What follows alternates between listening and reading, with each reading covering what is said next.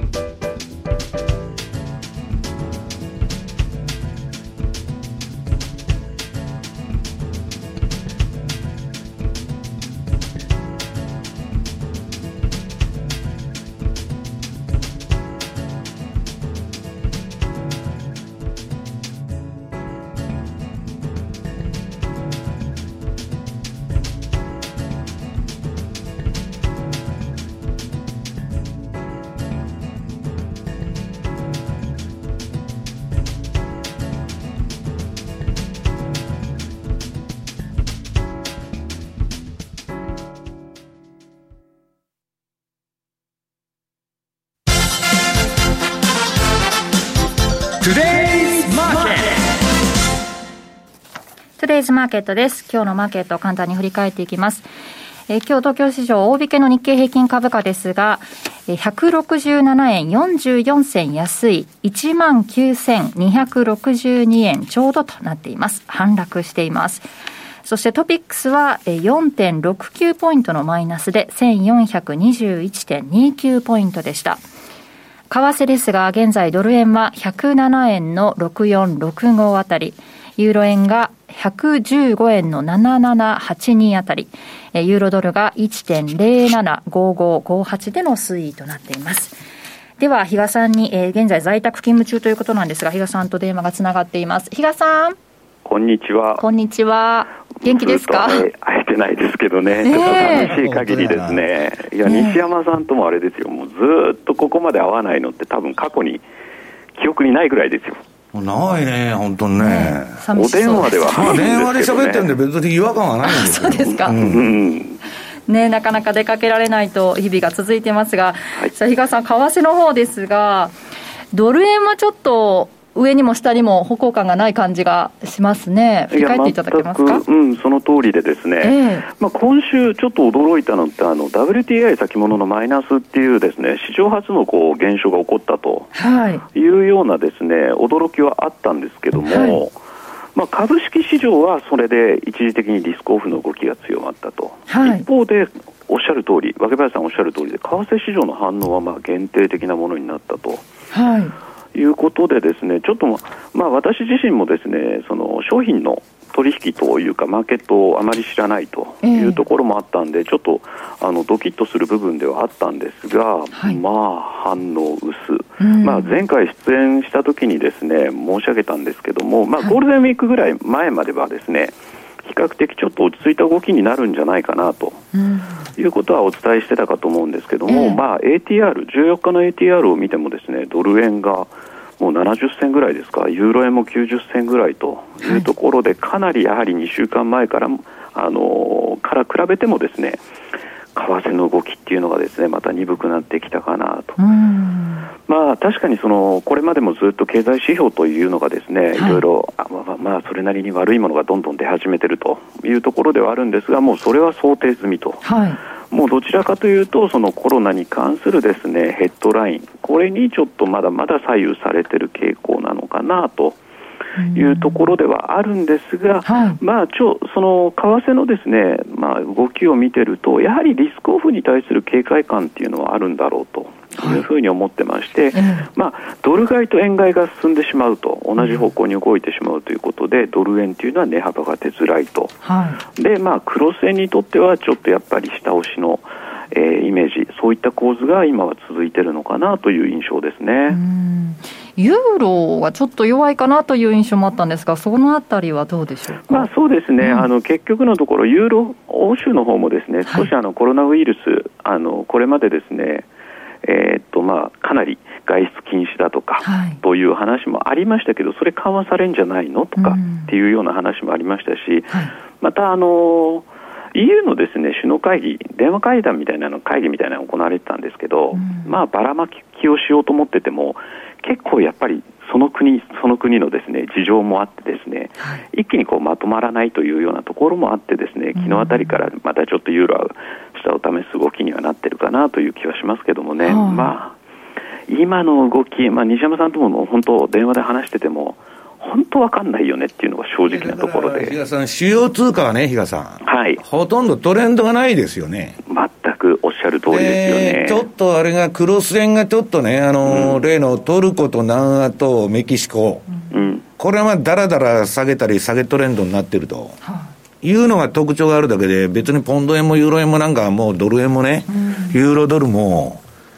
まあなんか振ってるだけという感じで方向があるとは思えないんですよね、うん、だからまあ西山さんともずっと喋ってたんですけど、今、正直、ビックス指数ってやっぱり40超えた状況にもかかわらず、はい、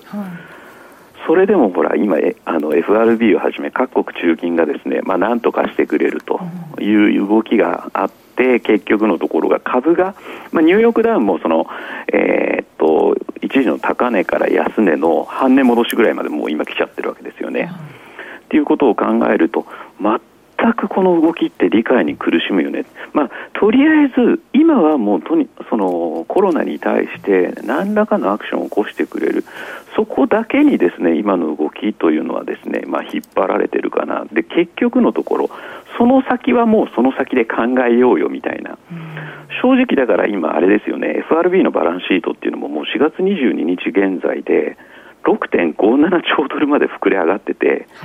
1か月半前ぐらい、3月3日ぐらいに比べても1.6倍の規模に一気にこの1か月半ぐらいで膨れ上がってるわけですよ。にもかかわらず、これって結局のところ、後でまた赤字を減らしてバランスシート圧縮ってことになったら、大幅な増税なんてことを実施していかなきゃ、本当はこんな数字ってあのどうしようもなくなると思ってるんですけど、今はそこは目をつむってるというか、とにかく目先ですよね。そうですよね。もう目先目先の材料だけ。まあ、最終的にはそうなってしまうのかなと思います。インフレで始末するしかないですよね。うん。で、まあ、そういう中にあって、また来週は、えー、日本もそうですし、はい、えー、アメリカ、うん、えー、欧州、はい、金融政策会合があるわけですよ。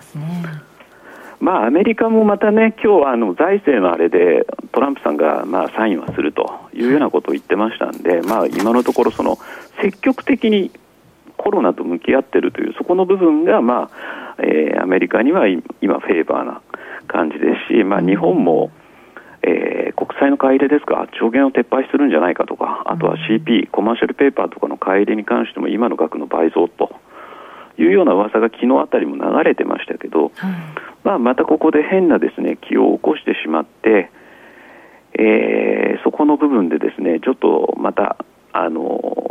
他の中央銀行とはちょっとやっぱり遅れが出てるね日銀って取られるようなことになると、うん、またそれはそれで波乱かなというような気もしてますし、うん、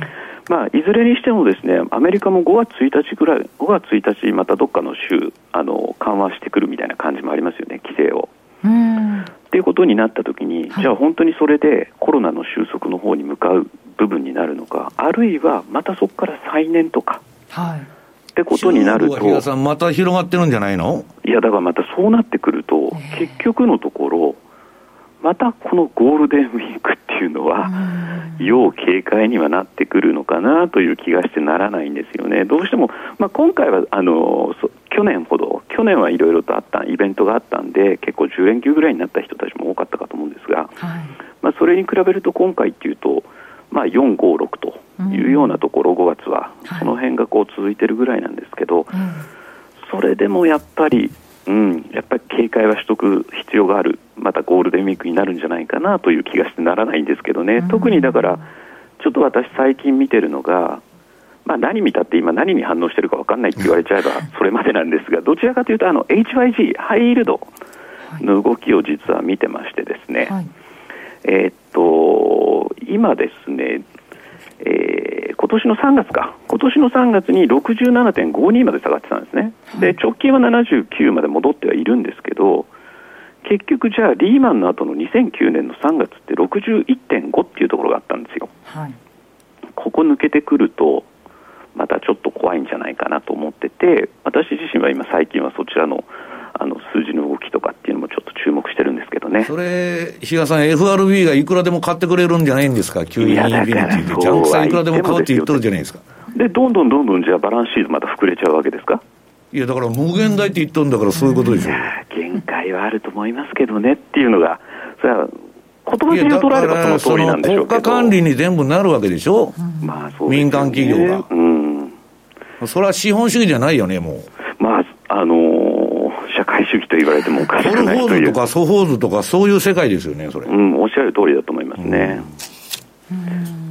まあ、連休の話ありましたけど、日本ではね、企業はちょっと12連休にしてくださいみたいなお願いが出ているみたいですが、その間の気になる情報なんかも、まあ、ネスクエアとしては、引き続き発信されていくということですよね。そうですね。あの、まあ、こういう時だから、っていうわけでもないんですけど本当は直接ねあの顔を出してというところではあるのかもしれないんですけれども、うん、まあ、直近で言うともうこの後なんですよ。今番組の後に、はい、西山さん実はまたあの収録でスタジオにお越しいただいて、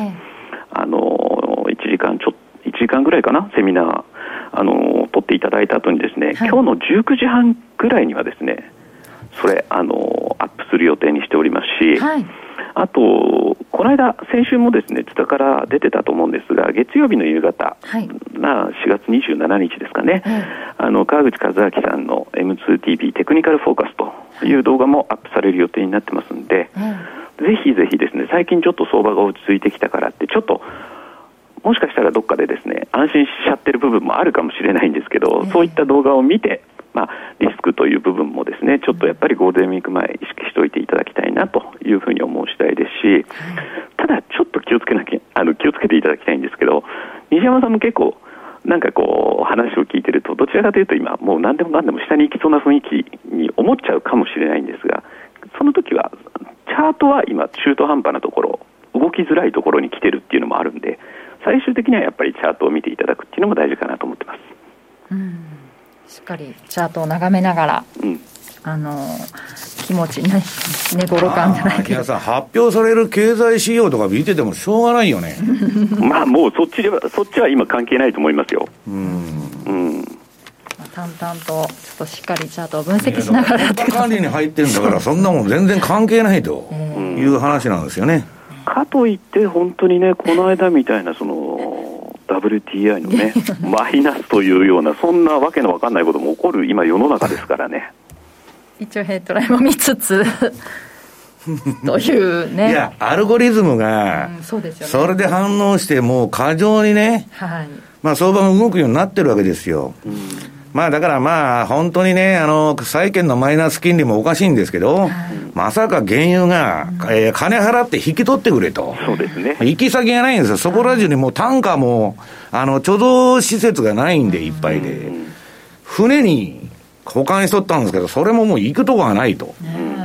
それってまた6月切りの時に同じようなことが起きるってことはないんですか？いや、当然ありますよ。ねだから問題は人もの金全部止まったら、原油の、もう中国経済が止まってるんですから、原油の需要はないんですよ。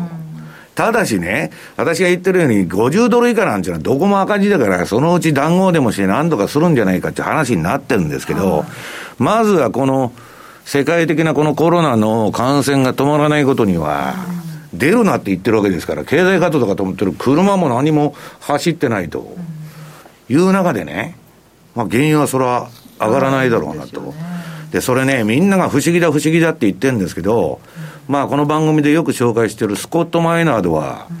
マイナスになるって言っとったんですから。うん。いや、だから、もう、それはテクニカル的なね、まあ、状況とかこういう得意なパンデミックの環境下で起きてはいるんですけど、もう何があってもね、おかしくない。だから寝頃感で、やったらゼロ、ゼロ以下にはならないっつってみんな ETF 買いに行ったんですよ。はい、それ、その ETF がもうぶん投げられて、マイナス40までいってるわけですから。で、なんだっけ、100億近く損したっていう人もね、まあ、あの、報道とかでで出てて原油で、あの一撃で、それはゼロ以下にはならんと思いますよね、普通。うん。いやだから今の発想と一緒であれですよね、株にしたって今、ここまで半値戻しまで来てるんだから、まあ、格言で半値戻しは前値戻しみたいな言い方っていうあの格言もありますけれども、決してだから、この間の3月の下げで、一回みんながですね投げ切ったかっていうと、そういうわけではないと、今、逆にまたそうやって中途半端に入ってきてるっていうのが、怖いって言えば怖いっていう言い方になるかもしれないですよね。いやだからバフェットのところに電話かかってきてないのと一緒ですよ。そう流れにならないとなかなか止まらないわけですよね。で、今の環境でね、業績も悪い、GDP も悪いとんで、株は先読む、先を読むんですけど、先読んで V 字回復を読んどるわけですよ、今の市場は。まあちょっとそれはやりすぎじゃないかなという気がしとるんですけどね。連休引き続きそのウェブセミナーなどでね情報をキャッチしていただければと思います。はい、さんどうも情報は出していくようにしますんで。はい、ありがとうございます。引き続きお願いします。はい、よろしくお願いします。失礼します。ということなんですが、はい、さあ西山さんからはその、ね、誰も助けてくださいと言ってきてないというウォーレン・バフェットさんのお話していただける、うん、あのね、もう私のところにも問い合わせとか最近そんなのが多くてメディアから電話かかってきたりうんぬんでね、うん、バフェットはその動くのかという話ばっかりなんですよ。いや、動きませんと。この前、あの、航空会社ちょっと打診買いしてね、すぐぶん投げて、彼がすぐ買った株をぶん投げるなんていうことは今までなかったこれはまずいと思ったわけですよ。だまあ、ビル・ゲイツから聞いてね、コロナの収束はまあするだろうみたいなことで、ちょっと打診が入れたんだけども、すぐ、あの、損切っちゃったと。で、今日もね、結局あのー、今のウォーレン・バフェットが今大暴落したんで、これをね、好機と捉えて派手に動くことを、市場関係者がみんな期待してるんだって。で、バフェット買わないのか買わないのかという話になっとるんですけど、バフェット自体も、まあ、ビクともしてないと言いながら、ポートフォリオはかなり利益が減ってるわけだし、えー、っと、あのー、最近、ウォール・ストリート・ジャーナルに、あの、えー、チャールズ、チャーリー・マンガーですね、えー、バフェットの右腕のビジネスパートナーが出てきて、バフェットは今回は慎重だってはっきり言っとるわけですよ。はい、で、彼らがやってる事業もいくつかはね、うん、もう再開するつもりがないと。ココロナの、えー、が、あの、騒動が終焉しても、というくらいね、慎重なんですよ。はい、だから、まあちょっと気をつけた方がいいんじゃないかなと。まだ、えー、っと、これ始まったばかりでしょ、うん、この1月まで最高値取っとったわけですから。で、リーマンショックは2年。で、大恐慌は3年。まだ、若林さん、その、2、3、4、3ヶ月ですよ。で、絶好の会話も何もないでしょうと。ね、9割安とかしとるんだったら1ヶ月で。それは買いだと思うけど。その、値幅か価格、あのー、えー、っと、値幅か、えー、日柄かどっちかで調整するんだから、まあね、そんなにここで一気に買おうとか、短期売買は別ですよ。うん長期の会話なんて何も来てないというのは私の、えー、実感なんですね。で、まあ資料を見てもらいますと、えー、っと、資料の1ページ、まあこれ、えー、最新のデータなんですけどね、もうバフェットのポ現金ポジションが、まあ2回ぐらいここ直近でピークつけて、まあ日本円で14兆円ってこれいつでも言ってますように。で、こんだけその現金を抱えてるってことはですね、うん、まあ、えー、彼はもうこ、この下げっていうのを確信してたと私は思ってるわけです。で、どまあ、叱るべき下げてんだけど、じゃあ、この後どうなんだと。いうことでね、でこの前ね、あの、マーケットウォッチっていうサイトがあるんですけど、そこでね、まあ、ゲイリー・エヴァンスっていうのが出てきて、えー、資料のこれなんだ、2ページ目かな。えー、ゲイリー・エヴァンスさんが出てきてね、はい、まあ、比嘉さんじゃないけど、こんなもん何見てたって意味がないんだと思う。経済指標も何もね、えー、2000万人失業しとるんですよ、すでに。このコロナ、アメリカ1ヶ月ぐらいじゃないですか。2000万ですよ。この10年ぐらいで増えた雇用者全部失った。で、5000万まで行くと言われてるんですよ、失業が。もうロサンゼルスなんか半分のやつが働いてないと言われてるんですから。で、そういう中でね、もう、その何が起こったかというと、普通ならいろんな下げ、下げ相場でいろいろ催促されるわけですよ、FRB は。もっとやれ、なんかやれと。で、ちょびちょび小出しにしてやっていくんだけど、もうね、えー、熱が出てると、解熱剤打ちましたと。今度はなんか頭が痛いと。で、それ対処しましたと。対処療法でやっていくんだけど、最初から生命維持装置をつけたのが、今回の QE インフィニティ。無限大緩和。でね、これは禁じ手で、まあいろんな経済学者も言ってるんですけど、これまあ前人未到というかですね、なこと誰もやったことない。で、それでこのね、ゲイリー・エヴァンスっていうのははっきり言っとんですけど、FRB が4月9日にジャンク債を救済して、金融市場を効果的に完全に国有化し、国有化ですよ。資本主義じゃない。ウォール街はソ連のソーセージ工場になっちゃったと。ね。もう要するに資本主義じゃないんですよ。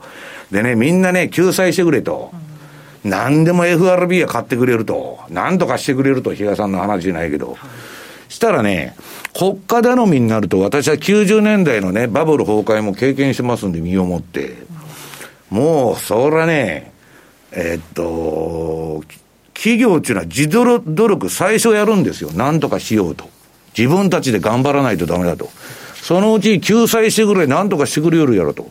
政策頼みになって、もう完全にダイナミズムが失われていくんですね。企業はもう自助努力をやめちゃうと。でね、救済してもらった暁にはどういうことが回ってるかというと、それはね、落ちた時に企業を保護してもらったっていうことは、今度はアップサイドも管理されるわけ。儲けすぎたら金返せとかね。で、今もなんかのトランプがやってるあの、救済の政策でもう不正のね、融資の申し込みばっかで日本企業も入ってますけど、まあめちゃくちゃ火事場泥棒みたいな人も出てきてるんですよ。トランプも激怒してるけど。だからね、もう秩序も何もなくなっちゃったと。だからその自分の企業が私企業なのかも、国営なのかもわからなくなってくるわけですよ。で、航空会社とかはみんな国営ですよね、もう。で、まあそれはともかくね、今日の番組でこれだけはお伝えしておきたいということは、日野さんが言ってますように半値戻ししたと。うん、こんなね、日本人でさえ、私でさえ、若林さんでさえ、明日職がなくなるかわからないという世の中になってるわけですよ。なんで株が上がるんですか？おかしいでしょと。6月までこんなこと続いたらみんな倒産ラッシュですよ、そこら中、中小企業は。で、その中でね、このバフェットインディケーターですよ。えー、アメリカのウイルスや5000という5000銘柄を束ねた株価指数をえー、GDP で割った指数、これは今いつでも持ってきてるやつなんですけど、これはバフェットお気に入りの指標。で、そのさっき言ったように、その、えー、っと、なんだっけ、ゲイリー・エヴァンスさんは、バフェットインディケーターしか見てないともう全てのニュースも何もどうでもいいと、いうことを言っとるわけですよ。で、こんなもんはね、えー、こんな買われてるのはおかしいんだと。で、まあ、それはともかくとして、まあ、買われてるんですけど、今、バフェットインディケーターがこれ皆さん、ドーンと下がって戻しとるんですよ。はい、で、そこに線がひ、戻りの今の地点、線引いてあるんですけど、これは IT バブルのピークと変わらん水準じゃないですか。うん、なんでこんなパンデミックだとかリスクだとか言ってて、このバフェットインディケーターこんな高いんだと。はい、いや、それは、利益も業績も上がってないのに、GDP も増えてないのに、株だけ上がってるからこういうふうになると。うん、そうするとね、究極はですよ。私はね、先月ね、富裕層の集まりがあって、その、まあ株の達人みたいな人に会って、話を聞いた。その時に、えー、っと、言ってたのは、まあ具体的な値段は衝撃すぎて言いませんけどね、割安になったら買うって言いよったんですよ。その、富裕層の投資家たちは。で、それがね、このバフェットインディケーターで言うと、この黄色のゾーン。この黄色いのがね、えー、っと、バリューゾーンって書いてるでしょ。はい、ここまでバフェット指標が下がってきたら、まあ間違いなくウォーレン・バフェットも行くだろうと。はい、でね、まあそれが、えー、75とかそんな水準で別にバフェット指標ってね、GDP の1対1で100でも安くないんですよ。うんだってブラックマンデーは別に100の手前で暴落しとるんですから。で、このバフェット指標をね、まあ、ここまで下がると言ってるんじゃないんです、私は。下がったらまずはまあ買いだろうと。で、結局、その手前で戻ってそこを打つかもわからないけど、ね、その富裕層たちは、ここまで下がらない、いらんと株は、下がらなかったらそれでいいんだと。別に買う気はないと。そういうね、潔い態度が必要なんじゃないかなと。こんなの先が見えないわけですから。それで、その皆さんに見て、ほしいのは、その、えっと、バフェット指標っていうのはね、誰でも毎日これ更新されてますんで、えー、 GuruFocus っていうページでですね、見られるんですね。で、その、うんと、なんだっけ、あ、このバフェット指標出てますけど、はい、これがバフェット指標で、まあ今言ったように、151から墜落したんだけど、また今120いくらとかになってるわけですよ。うん、でね、株価が大きく下げたからといって、そこでね、下げ止まると思うのは、まあ、値頃感ですよ。うん、これはね、大きな間違いで、原油もマイナス40ドルになっちゃうわけですよ。はい、だから、あのー、実際にね、そんなもん大底を捉えるのは、バフェットも無理だって言ってるわけ。だから普通はね、まあ暴落の期間が2年か3年あるとしたら、3回とか5回に分けて、少なくとも5回ぐらいに分けて、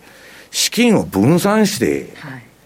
まあ長期の買い場としてはですよ、買い下がるくらいしかないんですよ。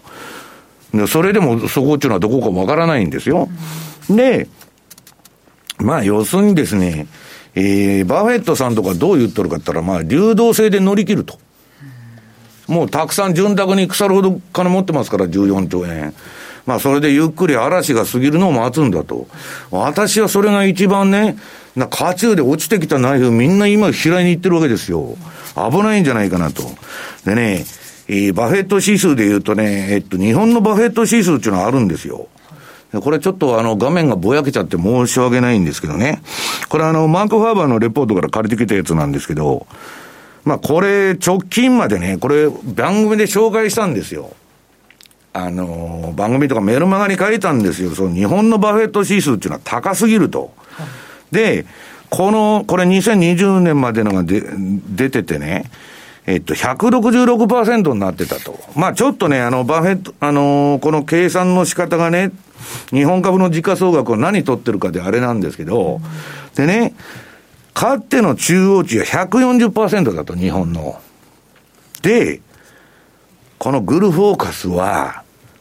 今、長期投資すると、日本株に、向こう8年マイナスのリターンを予想しているって言いよったんだ全然儲かりませんでと、こんなレベルで買ってたらと、バーヘッド指数が高いレベルで。まあそういうことだと思うんです。で、直近のば、それがどうなってるかというとね、まあ、あの、140のとこは、えー、っと、まあ、さすがに中央値からちょっと下がって、今これいくらだったっけ ?125.5 か。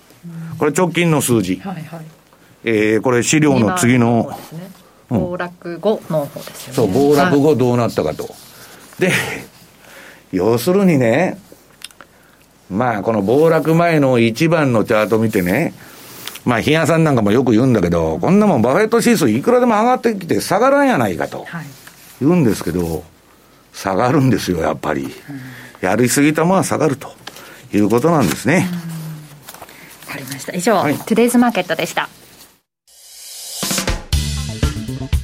お聞きの放送は、ラジオ日経です。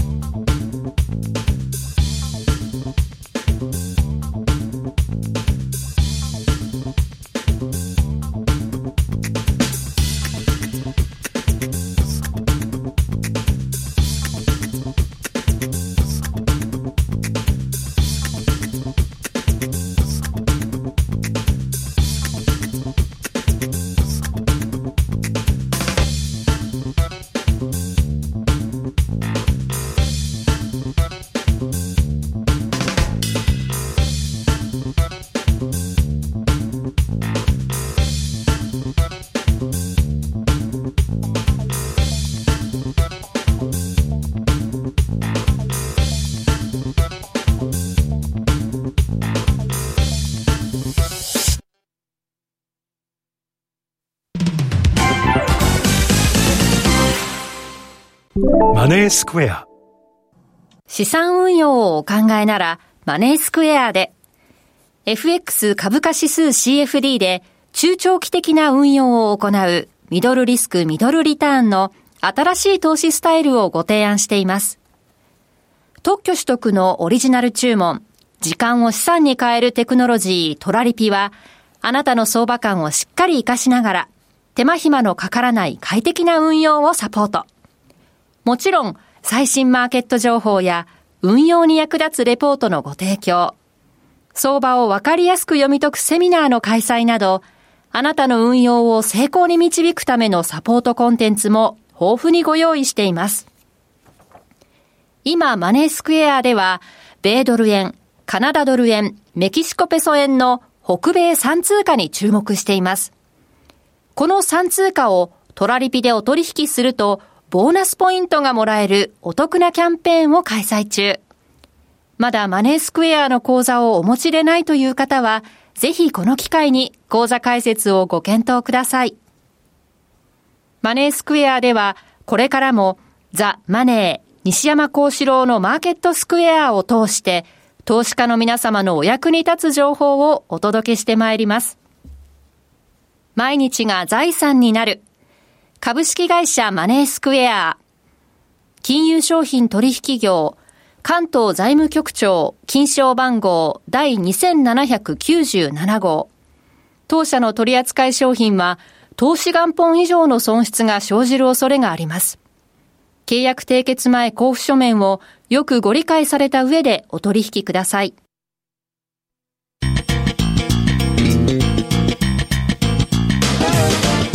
西山幸四郎のマーケットスクエアこのコーナーではマーケットの見方について西山さんにいろいろな角度で教えていただきます今日のテーマデフォルト、債務不履行の嵐がやってくる、はい、テーマですね。もう日本もね、そういうことにもう残念ながら、えー、なり、ならざるを得ないような状況になってきたと。はい、もうどこも資金繰りなんとかしてくれと。えー、中小企業はね、まあ今の国の政策だとほとんどいっちゃうんじゃないかというくらいのひどさなんですよ。でね、まあ株を上げるだとかなんだとか、そん、まあそんなことはどうでもいいから、とにかく資金繰りをなんとかせえと。株っていうのはその、よしの運用の話じゃないですか。今生きていかなきゃいけない、会社潰、潰すわけにはいけないっていう人が山ほど世の中にいるわけですよ。はいそこに金入れなかったら、ね、市場にね、無宣言どのこうのってどうでもいい話なんですよ。まあ、はっきり言ってね。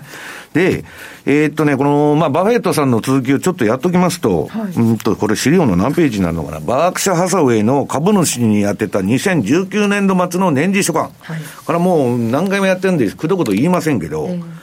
要するにバフェットは50%以上の下げを想定しとると、おそらくそれがあるって言っとるわけですよ。で、えー、次にですね、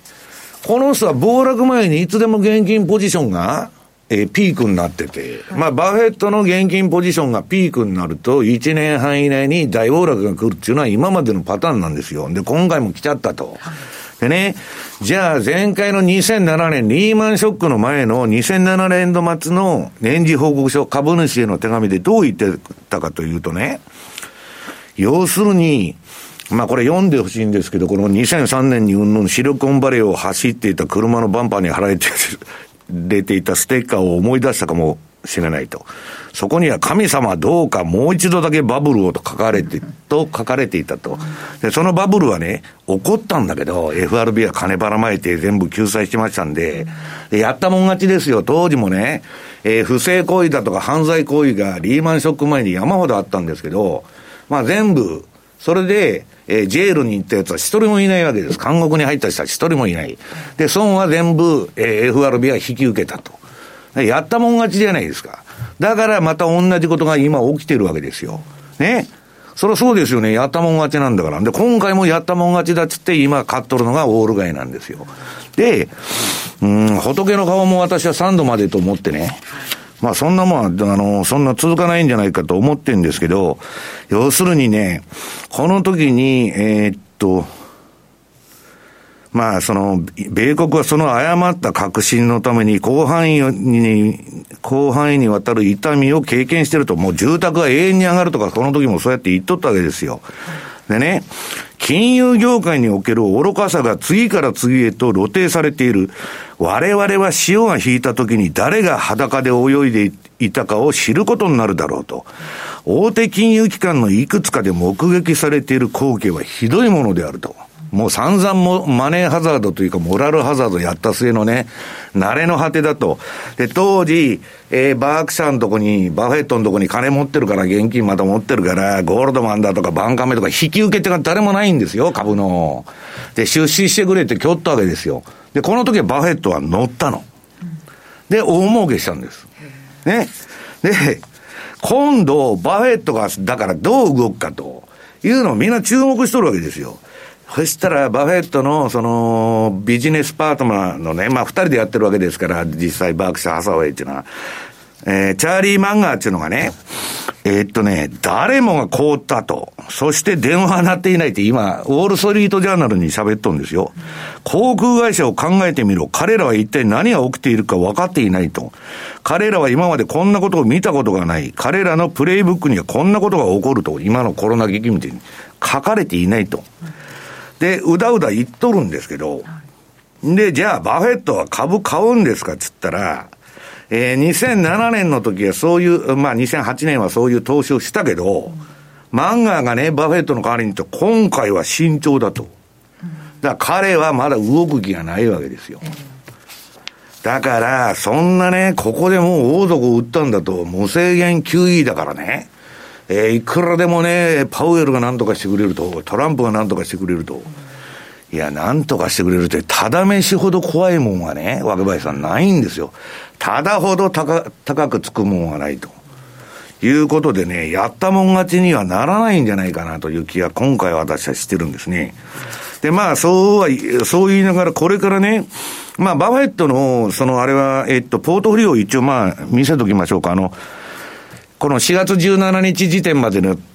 取っててですね、まあ、あの、この12月の31日時点よりかなり、まあ、パフォーマンス落ちてんですけど、別にまあ、ビクともしない。で、まあ、あの、アメックスだとかね、コーラだとか、ビザだとか、しっかりしてるし、まあ、ムーディーズとか、そういうあの、えー、チャーターコミュニケーションズか、それはまあ、銘柄が上がってたりして、まあ、バフェットンとかビクともしないんですけど、なんでビクともしないのかと。解約も来ないし、レバレッジもかかってないから、ドーンと構えてられるんですよ。普通の人は今ね、みんな信用取引だとか FX でもそのレバレッジでやってるわけですから、ちょっと変動があるともう全部万歳になっちゃうと、それに気をつけないといけないと。でね、今ね、もう日本でもこれ、もうこれから必ず襲ってくるんですけども、金融機関もお金がないんですよ。で、か、融資してくれ、融資してくれって、それは中小企業にね、全部危ないわけですから、全員借りに行くんですよ。で、当然貸し倒れリスクがある中で、もう、地銀だとか信用銀行とかもう、自分も万歳になってる、一緒に。で、そういう中でね、そんなもん何とかしなきゃいけないんだけど、なんそういう政策が、まあそんなに機動的に行われてるとは全く私には見えない。で、今、銀行のね、アメリカでも貸し倒れ引き当て金がまあ、増加しているという現象だとかね。あとね、えっと、すでにね、もう家賃を払えなくなった、えー、世帯の数がものすごい増加してて、これはね、間もなく3割まで一気に行くだろうと。はい、この状態が続いたら。だって仕事ないんですから、2000万年失業してるんですよ、もう今の時点で。たかが一月ぐらいで。払えないでしょう。アメリカ人なんか預金なんか持ってないんですが、アメリカ経済ね、盤石でびくともしないって言ってる人が多いんですけど、日本では。ほとんど貧乏人ですから。一部のジェフ・ペゾスとかね、えー、そのなんだ、ビル・ゲイツは金持ってますよ。そういうやつの統計が入って上がってるだけの話で、1%が富の半分持ってるわけですから。で、まあ、あとはね、えっと、格下げラッシュ。B3 以下の、えー、次のあれがもう、どんどんどんどんね、格下げになるだろうと。日本の、えー、金融機関が買ってる皆さん債券、なんかわけのわからん債券たくさんジャンク債買ってますけど、格下げになると、もうどうしようもないと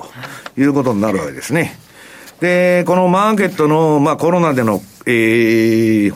混乱の中ですね、次の、投機的格付けのデフォルトが急上昇。これ、全部 FRB が買う言っとるんですけど、それでも潰れてるんですよ。だから、あの、原油のシェールなんていうのはもう全部いっちゃいますよね。で、もともとがね、ゼロ金利だから、ハイルド債と称して、いい名前つけて、ハイルドってクズ債じゃねえかと、ジャンク債じゃないかと。ね、危ないから金利が高いもんみんなが買いに行ってるわけですよ。ゼロ金利だっつって。で、ゼロ金利だから、ウーバーも、えっ、ー、と、シェールオイルの会社もやっていけたわけ。もともと無理なビジビジネスモデルなのに、低金利がずーっと続いてるから。で、いくらでも金は調達できると。でっち上げたらね、えー、シェールで儲かると。ウーバーは儲かると。新しい IT 革命のタクシー会社だと。言ってたら金が入ってきたんですけど、まあ最近ソフトバンクも苦労してますけど、なんか違うんじゃないかいと、それって、という世の中になってきたと。でね、要するにこれね、えっと、CNBC でやっとったんですけど、政府から企業のえー、支援が出てですね、資本主義を変化させていると。これね、ただほど高いものがないっていうのは、こんなね、えっと、全部の不良債権も中央銀行が引き受けますなんてことをやっちゃったら、もう、やったもん勝ちのやつばっか出てくるんだ。もう、むちゃくちゃな事業をやって、失敗すると全部 FRB がそれ引き受けますと。そんなことね、わけ、わけばいさんやっとったら、世の中回っていくと思いますか？どっかに規律がなかったら、無政府状態じゃないですか、もう。ね？で、それどんどんどんどん、ジャンク債とか、そそのまた自分の会社潰れそうだと、例えば私がシェールオイルやってて、また記載するしかないんですよ。銀行金の貸してもらえないんだから。その債券も FRB が買ってくれると、連銀がフェッドが買うんだと。なもんね、もう資本主義でないと。まあこの人も言っとるわけですよ。テレビで。だから、えー、っと、まあ、とにかくですね、えー、何を見ててもしょうがないっていうのはそういうことなんです。で、さっきの冒頭で述べたおっさんは、えー、バフェットインディケーターしか見てねえと。それで割安になったら買いますと。でね、えー、最後にここでも書いてあるんですけど、この人がまあ、えー、レオン・クーパーマンと、億万長者、投資家で言ってるんだけど、えー、ウォーレン・バフェット氏氏の動きが静かだということは、株式市場にとって長期的に悪い兆候だと。だから、皆さんね、あのじいさんが今度、株を買ったと。言ってからですよ、発表してから、年次報告書に載ってから買っても、今までのパテンで言ったら全然遅くない。で、落ちてくるナイフね、掴んで血血みどろになってるよりはよっぽどいいだろうと。いうのがまあ私の結論なんですね。で、まあ短期的にね、売買したりうんぬんするのは何にも構いませんけど、とにかくストップを置いて皆さん慎重にやらないと、このボラティリティですから、まあ、為替もね、動かない動かないって言ってるんですけど、今日のマネースクエアのセミナーで為替の話はするんですけど、5月の連休は皆さん相当気をつけてもらった方がいいなと、円高にですよ。はい、わかりました。いうふうに思ってます。今日 FX マーケットスクエアでした。お聞きの放送は、ラジオ日経です。